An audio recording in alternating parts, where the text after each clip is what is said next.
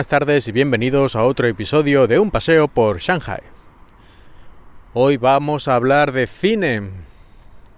Y es que el otro día fui a ver la película de Thor Ragnarok y mucha gente la ha calificado como una película bastante mala.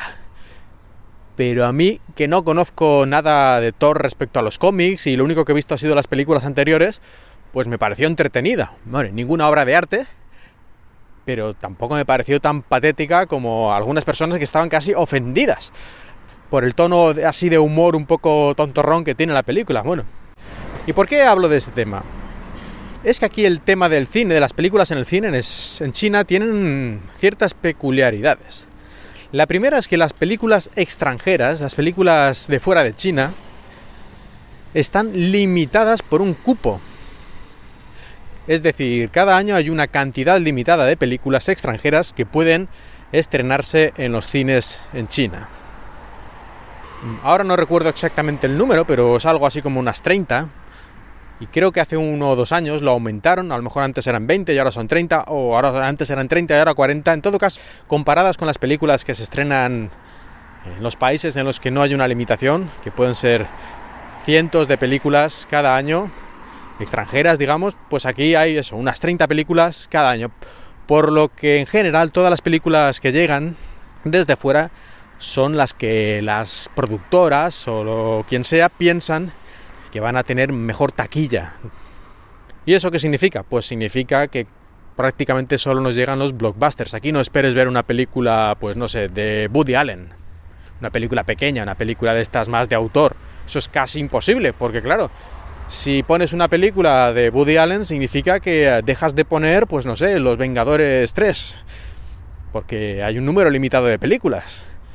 Y eso cuadra muy mal, ¿no? Con los planes, eh, las previsiones económicas de una empresa, de una productora de cine. Por lo tanto, eso es inviable.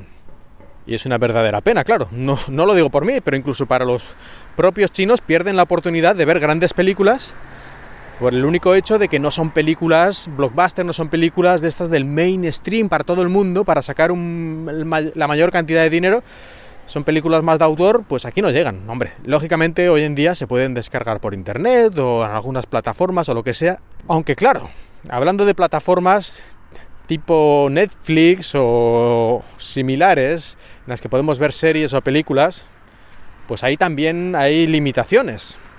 Y de hecho la propia plataforma Netflix, como he mencionado alguna vez, pues está prohibida en China junto con un par de países más como Corea del Norte, Irán y algo así, no sé, y los no sé, no recuerdo, tres o cuatro países de estos que en fin, ya sabemos cómo se las gastan. Pero volviendo al cine, a las películas y, a los, y a los cines en China, aparte de la limitación de la cantidad de películas extranjeras que pueden llegar al año, también existe la, digamos, el control de contenido de las películas, también conocido como censura. Y muchas películas aquí llegan con escenas cortadas. Hombre, no suele ser, digamos, una cosa extrema, pero, pero sí, muchas películas llegan con escenas cortadas. A veces cosas tan ridículas. Creo recordar, a lo mejor me equivoco, ¿eh? pero en todo caso el ejemplo sería más o menos válido de todas formas, aunque a lo mejor me esté equivocando un poco. Pero creo que recordar que era Misión Imposible 3 o una de esas, que aquí quitaron una escena en China porque en esa escena, que era una escena, digamos, nada, unos, segundos y que no afecta para nada a la película, pero en esa escena se veía que el protagonista pues eh, atacaba a un policía chino o algo así que estaba defendiendo lo que fuera, un edificio o algo así, pues iba ahí, le daba un golpe y lo dejaba cao. Pues eso se quitó en China, porque ay, atacando al, a un agente del gobierno, atacando por lo tanto al gobierno de China y por lo tanto atacando a todos los chinos. Ese tipo de mentalidad ¿no? que tienen los gobiernos de este estilo, que cualquier cosa les parece que es un ataque contra ellos, no sé, tienen un poquito de manía persecutoria. Pero en fin, pues sí, ese tipo de censuras, a veces por cosas así de tontas y otras veces por motivos más, en fin, políticos, ¿no? En todo caso, una de cal y otra de arena, porque a veces lo que pasa es que llegan películas con escenas extra. Y diréis, ¿qué? Pues sí, hay muchas películas a las que les añaden para su estreno en China escenas extra con actores chinos o con alguna cosa que, que en China, digamos, haga gracia, ¿no? Para que aquí la gente vaya a verla más. Recuerdo, creo que era Iron Man 3, en la que se añadieron varias escenas, que no sé, no sería mucho, pero a lo mejor dos o tres minutos, en las que aparecía una famosa actriz china, hablando creo que era con, con Tony Stark o algo así, en fin. En todo caso, una escena que en realidad en la película no pintaba nada, porque en la versión internacional eso no estaba, ni falta que hacía, no, no aportaba nada a la trama, y que solo se puso para que saliera esta actriz famosa china y la gente pues fuera, se supone, a ver la película más porque, uy, que sale la famosa actriz tal, aunque fueran dos minutos. Bueno, para, digamos, el marketing. Que esto incluso a muchos chinos les parece mal porque nos están metiendo aquí una chusco aquí metido en medio de la película que no pinta nada solo para hacer propaganda aquí. O sea, no sé, nos están fastidiando la película en cierta manera. Pero bueno, pero sí, no solo quitan a veces escenas por la censura, que eso es lo, mínimo, porque claro, si ya quitaran mucho para eso, pues quitan la película completa, ¿no? Sino que a veces también añaden escenas, añaden escenas para hacerle la pelota un poco, por decirlo de alguna forma, al público chino. Incluso ahora tampoco, ay, debería habérmelo mirado un poco, pero bueno, ya sabéis cómo es este podcast. No recuerdo qué película era, pero que digamos la versión internacional, pues un personaje pues se iba a, yo que sé, a París o a Nueva York o lo que fuera. Pero digamos que realmente la, escena, o sea, decían, pues está en París, pero que podría estar en París como cualquier sitio, ¿no? Que no, lo que pasaba después no tenía nada que ver con la ciudad en concreto. Bueno, pues en la versión china, pues en vez de irse a París, pues a lo mejor se iba a Shanghai o se iba a Pekín o algo así, se iba a una ciudad de China. y luego ocurría lo mismo, ¿no? Pero, pero porque era dentro de un edificio, digamos, que no importaba realmente dónde estuvieran. Pues ese tipo de cosas son las que hacen. ¿Y qué más sobre el cine en China? El cine en China y los cines en China. Pues aquí la mayoría de las películas son las películas extranjeras se proyectan en versión original con subtítulos en chino. En España, que tenemos lo del doblaje como una gran tradición, prácticamente todo el mundo va a ver las películas dobladas al, español. Eso que dice, no, es que si aquí en España de, quitaran el doblaje la gente no iría al cine o bajaría mucho la recaudación. Bueno, yo creo que esto es más una cosa de costumbre, porque aquí las películas extranjeras, los blockbusters de Hollywood, están aquí a tope de gente que no caben en un alfiler y están todos allí leyendo los subtítulos. O bueno, los que sepan inglés, pues, pues nada, entendiéndolo directamente.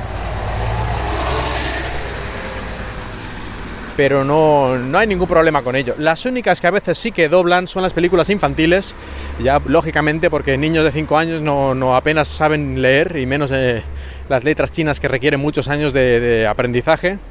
Así que estas sí que las suelen doblar, aunque también suele haber las dos versiones, ¿no? Una versión doblada y la versión original, porque incluso las películas para niños, pongamos las de Pixar, también tienen esa doble lectura que hace que los adultos podamos disfrutarlas mucho.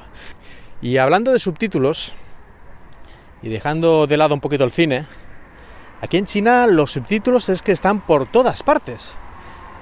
Cuando tú miras una serie en televisión, siempre va a tener subtítulos en chino. Y a veces subtítulos en chino y el idioma original, normalmente en inglés, ¿no? O sea, que hay como doble subtítulo en chino y en inglés.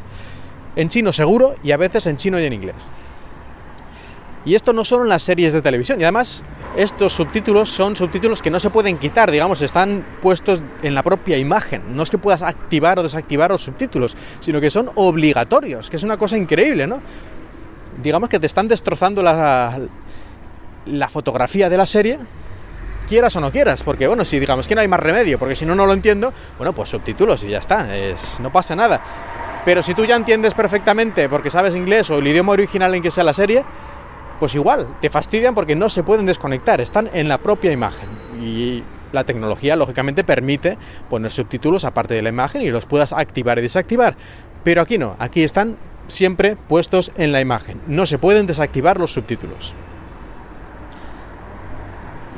Y no solo las series, sino también los programas de televisión, programas de televisión de, de variedades, de entrevistas, de estos concursos y cosas tontas, todos tienen subtítulos. No solo ya subtítulos normales, sino que ponen, pues cuando uno grita, ponen unas letras gigantes que se tambalean, o unas letras que les, cuando habla les salen de la boca, es decir, hacen efectos visuales ya con las letras y con los subtítulos. Forma parte, digamos, ya del propio programa. Y eso con todo, o sea, no sé muy bien a qué se debe toda esta obsesión con los subtítulos que están prácticamente de forma permanente.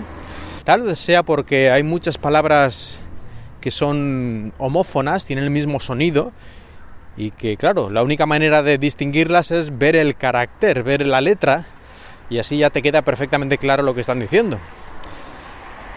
Pero claro, la gente cuando habla pues no tiene subtítulos eh, y se entienden igual, así que a mí me parece un poco extraño, no lo sé. Pero si venís aquí a China o a otros países de la zona, en Japón también más o menos era igual, veréis en cualquier programa de televisión que están los subtítulos allí puestos y de forma permanente, o sea, no, no hay manera de desconectarlos ni de quitarlos porque forman parte de la propia imagen. Y hoy ya hemos empezado hablando de cine, hemos acabado hablando de subtítulos, pero hasta aquí hemos llegado y espero que hayáis disfrutado un episodio más de este paseo por Shanghai.